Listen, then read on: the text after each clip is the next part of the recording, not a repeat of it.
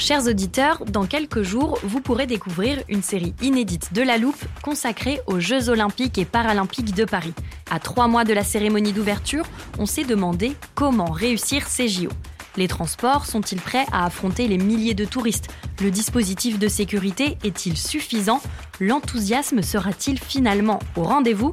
Pour répondre, on plonge durant cinq épisodes dans les archives des éditions précédentes, accompagnés des journalistes de l'Express. C'est à retrouver à partir du 13 mai sur toutes les plateformes d'écoute. I'm Sandra, and I'm just the professional your small business was looking for. But you didn't hire me because you didn't use LinkedIn jobs. LinkedIn has professionals you can't find anywhere else, including those who aren't actively looking for a new job but might be open to the perfect role, like me. In a given month, over 70% of LinkedIn users don't visit other leading job sites. So if you're not looking on LinkedIn, you'll miss out on great candidates like Sandra. Start hiring professionals like a professional. Post your free job on linkedin.com/people today.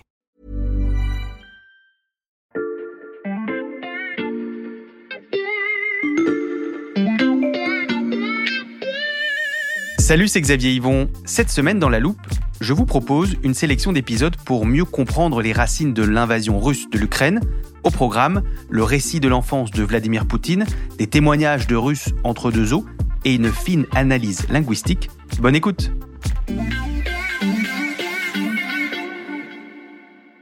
Всім добрий вечір. Лідер фракції тут, голова офісу президента тут. Vous avez peut-être reconnu la voix de Volodymyr Zelensky, le président ukrainien. Son parcours euh, est incroyable, vous l'avez probablement déjà lu et entendu un peu partout ces dernières semaines euh, comme moi.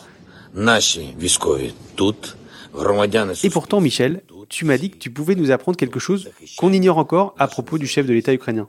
Oui, parce que j'imagine que tu n'as pas forcément reconnu la langue qu'il a utilisée, mais c'est de l'ukrainien. Oui, alors euh, ça me semble pas très étonnant. Eh bien si, parce que euh, cette langue, il ne l'a apprise que très récemment, depuis 2019 seulement. Il a grandi dans une famille russophone. Pendant toute son enfance, toute sa vie d'adulte, il parlait russe, comme d'ailleurs une bonne partie des habitants de son pays. Alors ça, en effet, je ne savais pas. Ça peut d'ailleurs paraître euh, assez contre-intuitif parce qu'on sait que c'est un des arguments de guerre de Vladimir Poutine. Il prétend vouloir libérer la population russophone d'Ukraine et donc tu nous dis que le président qui se bat aujourd'hui pour la souveraineté de son pays est lui-même russophone de naissance. Oui, et je voulais te raconter ça pour que tu comprennes à quel point la langue est un enjeu politique très complexe, très subtil, et ça dure depuis des siècles et des siècles en Ukraine, et c'est encore plus vrai aujourd'hui. Bon, eh bien je pense qu'on peut considérer que tu as posé les enjeux de notre podcast du jour.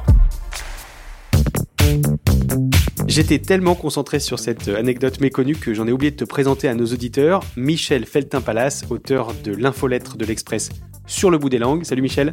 Salut Xavier. Tu viens souvent nous parler des subtilités de la langue française et et de ses évolutions dans la loupe, mais avec l'actualité, tu t'es penché sur euh, des langages un peu plus lointains.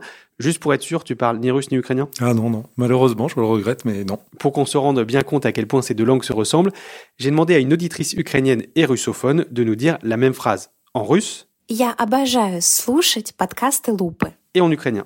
Я обожнюю слухати подкасти Лупи. Et quel est le sens de cette phrase Alors cette phrase, ça veut dire j'adore écouter les podcasts de la loupe. Euh, J'ai fait simple. L'idée, Michel, c'était qu'on comprenne que les deux langues se ressemblent. Oui, oui, parce qu'elles appartiennent à l'ensemble des langues slaves, plus précisément à la branche Est des langues euh, slaves, avec le biélorusse euh, également. Il y a aussi une branche euh, ouest où on trouve le polonais et le tchèque, une branche sud, le bulgare, euh, le serbo-croate et les autres. Tous ont une base commune qui s'appelait le slavon, un peu comme les langues latines avaient pour ancêtre le latin, et aujourd'hui c'est devenu l'italien, le français, l'espagnol, etc. Ce sont donc des langues qui ont de même origine, mais leurs statuts ont été très différents au cours de l'histoire. Et pourquoi ça? Eh bien parce que euh, l'Ukraine a été intégrée très tôt à la Pologne, à l'Autriche-Hongrie, à la Russie. Disons, c'est un pays qui n'a pas eu beaucoup d'indépendance politique. Et du coup, ça n'était pas sa langue qui était la langue officielle. Quand elle appartenait à l'Empire russe, c'était le russe. Mm. Et donc, c'était une langue qui était reléguée dans la sphère euh, privée. Et pour cette raison, la langue officielle, la langue de prestige, c'était le russe. Mais si l'ukrainien est encore parlé aujourd'hui, J'imagine que ça veut dire qu'il a regagné du terrain par la suite. Alors oui, notamment au 19e siècle, pendant ce qu'on appelait le printemps des peuples, il y a eu un mouvement d'abord de redécouverte de la culture ukrainienne. Alors au début, c'était euh, le folklore, les vêtements, euh, les contes, les légendes. Et puis dans un deuxième temps, il y a des intellectuels qui ont commencé à définir ce qui forgeait l'identité ukrainienne.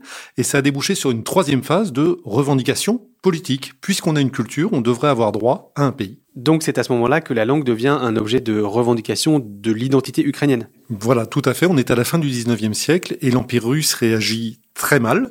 Il va y avoir un mouvement de russification euh, massive. L'ukrainien va être exclu de la littérature, de l'enseignement, de, de, la presse, euh, etc. Il y aura ensuite une première indépendance ukrainienne, mais qui va durer quelques années, entre 1917 et 1922. Et ensuite, l'Ukraine va être intégrée à l'URSS. Et alors là, que se passe-t-il? Eh bien, bizarrement, je l'ai appris euh, vraiment récemment, dans un premier temps, Lénine et Staline sont très favorables à la langue ukrainienne comme à la langue de toutes les minorités allemandes, juives, etc qui sont sur le territoire de l'URSS, leur idée, c'est de se dire si on favorise les langues locales, les gens vont adhérer à la révolution bolchevique. Malheureusement, ça ne va pas durer très très longtemps. Hmm. À partir des années 30, ça se retourne et Staline commence à considérer qu'à force de se sentir ukrainien, ces gens-là sont pas des bons bolcheviques et du coup, il va mener la politique inverse.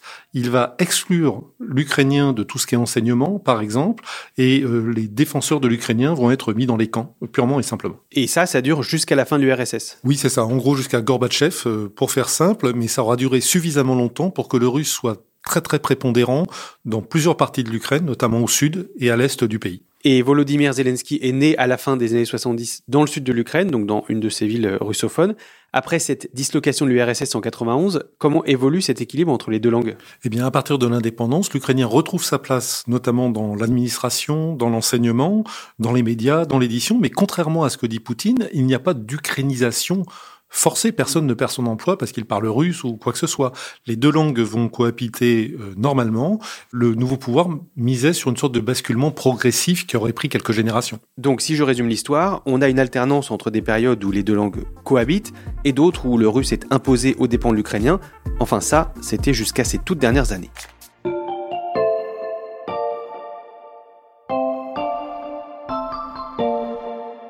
Alors cette fois, c'est moi qui vais t'apprendre quelque chose, Michel. J'ai demandé à notre auditrice polyglotte de nous dire le mot fraise en ukrainien. Et ensuite de nous désigner un pain traditionnel en russe. je dirais que ça se ressemble beaucoup, non? Il y a peut-être une petite différence sur les voyelles, mais... Exactement, on a dit que ces deux langues se ressemblaient. En fait, ce mot, c'est une technique employée par les combattants ukrainiens pour euh, démasquer d'éventuels espions russes, euh, notamment au checkpoint, enfin au point de contrôle. Ils leur demandent de prononcer ce mot, et si ça sonne comme le pain, ce sont des Russes, et si c'est comme une fraise, ce sont des, Ukrainiens. Alors ça, je ne savais pas du tout, mais ça me rappelle une histoire euh, relativement célèbre qu'on trouve dans la Bible, où il y a une tribu qui utilisait le mot chibolette, je ne sais pas si je le prononce bien, il demandait aux gens qui arrivaient de dire chibolette, et si les gens le prononçaient bien, ils passaient, c'était, ils étaient membres de la tribu, et s'ils se trompaient, c'était des ennemis et ils étaient égorgés. Et c'est une technique qui a été utilisée à plusieurs reprises euh, dans l'histoire. Bon, j'espère que tu l'as bien prononcé, Michel. Je suis pas sûr. Je voulais qu'on parle de cette technique parce qu'elle est basée sur un, postulat de base. Tous les Ukrainiens, même les russophones, sont capables de dire le mot fraise et pas le mot pain. Autrement dit, tous les Ukrainiens savent prononcer à l'ukrainienne. Oui, en fait, ce qu'il faut comprendre, c'est que en Ukraine, la langue officielle est l'ukrainien, mais tout le monde est bilingue. Euh, en réalité, simplement, selon les régions, c'est plutôt une langue ou plutôt une autre qui est utilisée. Au sud et à l'est, c'est plutôt le russe. Au nord et à l'ouest, c'est plutôt l'ukrainien. Et la partie de la population qui parle russe au quotidien, Michel, est-ce qu'elle est aussi favorable à un rapprochement avec la Russie, comme l'estime Vladimir Poutine? Eh bien, pas du tout. D'après la linguiste ukrainienne que j'ai interrogée, si tu veux, l'Ukraine a réussi à forger une identité nationale qui dépasse la question des langues. On peut tout à fait parler russe et être favorable à l'indépendance de l'Ukraine, être un patriotes euh, ukrainiens. On pourrait prendre l'exemple de la Suisse, si tu veux, où il y a plusieurs langues. À Genève, tu parles français, à Berne, tu parles suisse alémanique, et pourtant tu es suisse. Voilà. On peut séparer les choses, parler une langue et être un bon patriote.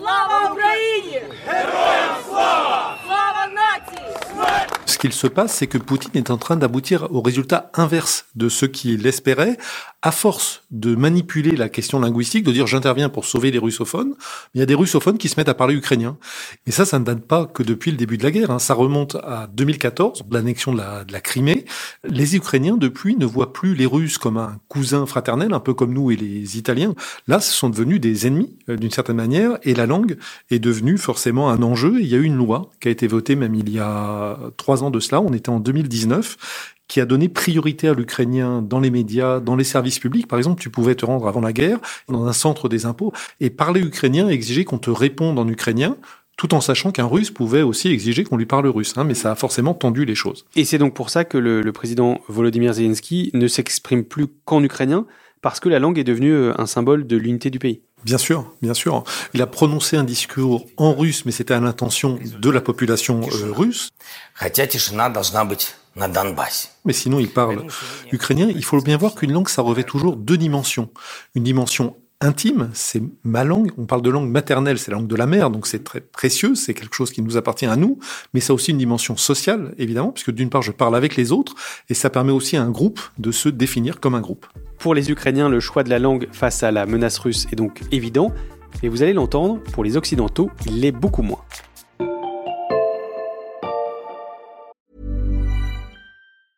Hiring for your small business? If you're not looking for professionals on LinkedIn, you're looking in the wrong place. That's like looking for your car keys in a fish tank.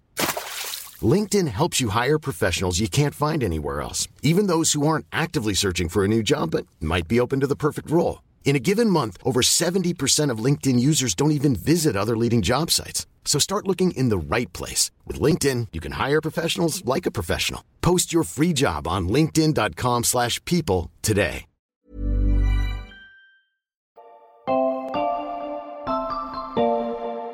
Xavier, j'ai une question pour toi. J'imagine que dans la loupe, vous avez parlé de la capitale ukrainienne. Oui. Et comment est-ce que vous l'avez appelée? Kiev, mais ça je sais que c'est la prononciation russe. Exactement. Alors, ne t'inquiète pas, vous n'êtes pas les seuls. Hein. Euh, en France, on continue à dire Kiev et non pas Kiev, comme le font les Ukrainiens. Un dernier point sur la situation à Kiev. La ville de Kiev est assez calme. On vit dans une ville et un quartier fantôme ici à, à Kiev. Kiev résiste au déploiement de l'armée russe. Autour de Kiev, les barrages sont partout. Une banlieue de Kiev bombardée. Kiev, si tu veux, ça résulte du statut colonial de l'ancienne euh, Ukraine. Tant qu'elle appartenait à l'Empire russe, tant qu'elle appartenait à l'URSS, c'était le russe, la langue officielle. Et donc, ce sont les Russes qui ont dénommé cette capitale à la russe, si je puis dire, et non pas à l'ukrainienne. C'est aussi pour ça, parce que ça a duré des siècles et des siècles, qu'en France, bon, on a pris l'habitude, cette ville s'appelait Kiev, selon les Russes. Donc on a dit Kiev, on trouve ça dans, dans Balzac et ailleurs, et donc c'est devenu l'usage en France. Mais on peut remarquer, Michel, que les médias français utilisent pour des villes moins connues en Ukraine la forme ukrainienne. Je pense à Lviv ou à Kharkiv.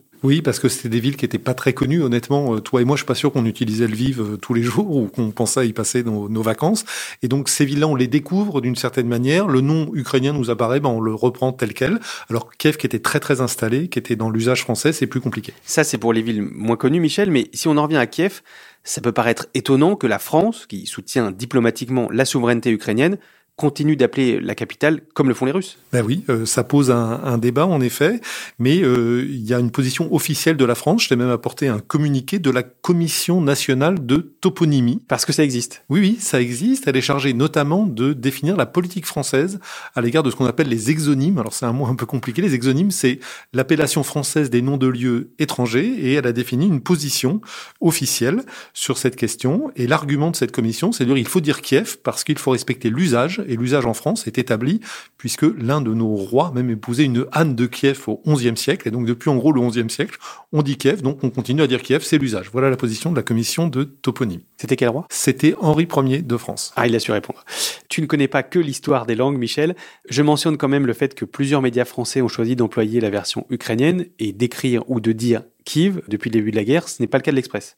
Non, pour l'instant, l'Express a, a, décidé de rester fidèle à, à l'usage bien établi en France. Ce choix de prononcer euh, le nom de Kiev ou Kiev à l'ukrainienne ou à la russe semble beaucoup plus simple dans les pays anglo-saxons. Let's go back now to Kiev. What is everyday life like in Kiev at the moment? The main downtown area of Kiev is practically deserted. Street fighting is now happening in Kiev. The battle for Kiev is raging on as we speak. Oui, eux, ils c'est Kiev, que ce soit sur CNN, dans le New York Times ou dans tous les médias euh, anglo-saxons. Et ça, ça renvoie en fait à l'histoire de France, les pays anglo-saxons sont assez tolérants vis-à-vis des langues minoritaires, les langues qui n'ont pas un statut de langue officielle. En Angleterre, par exemple, on peut parler euh, gaélique, scot ou euh, gallois, il n'y a pas de problème, euh, ça ne pose pas de problème à, Londres. En revanche, en France, on a toujours mené une guerre contre les langues régionales pour imposer le français, et du coup, comme on ne veut pas que les Corses, par exemple, ne se mettent à rebaptiser l'île Rousse. Euh, euh, l'île Rousse, c'est du français. Bah, il y a un nom corse, l'Isola, je crois. Voilà, on n'a pas très envie de ça euh, à Paris, et donc pour ne pas donner le mauvais exemple, et eh ben du coup, on, à l'étranger, on fait pareil, on appelle, on garde la forme française et non pas la forme euh, locale. Il y a eu une petite période euh, différente au sortir de la Seconde Guerre mondiale, dans la période de décolonisation, il y a peut-être eu une sorte de culpabilité française, où là, on a accepté de prendre des formes locales. Par exemple, le cas du Guyana, qui était l'ancienne Guyane britannique, ben on a pris la forme locale, mais c'est plutôt une exception. Depuis les années 90, on est assez strict et on s'en tient à la forme française. Donc la forme strictement française, et ça, l'invasion de l'Ukraine n'y change rien. Sur notre position officielle, non. En revanche, ça donne des arguments aux partisans de Kiev qui font remarquer que, par exemple, si on dit en France, on dit Londres et pas London sans que les Britanniques euh, ne s'en offusquent, il y a une petite différence, c'est que la France n'est pas en train d'envahir euh, la Grande-Bretagne. Peut-être que dans ce cas-là, les, les Anglais s'en offusqueraient. Voilà, ils font le parallèle et ils demandent à ce qu'on dise Kiev. Il y a donc matière à réflexion. Je vais peut-être m'entraîner à prononcer Kiev pour de prochains podcasts. Merci Michel. Merci Xavier. Michel Feltin-Palace, journaliste à l'Express. Je ne saurais trop vous recommander, chers auditeurs, de vous abonner à son infolettre, sa lettre d'information sur le bout des langues. Il suffit pour ça d'aller sur l'express.fr. À la loupe, on continue d'analyser pour vous les grands enjeux de la guerre en Ukraine. Pour ne rater aucun épisode, pensez à vous abonner sur votre plateforme d'écoute préférée, par exemple Castbox, Apple Podcast ou Spotify. Cet épisode a été fabriqué avec Margot Lanuzel, Ambre Rosala, Raphaël Pueyo, Roland Richard et je dis Diakuyu, Spasiba, merci à Lena Moroza Fria pour sa participation en ukrainien et en russe. Retrouvez-nous demain pour passer un nouveau sujet à la loupe.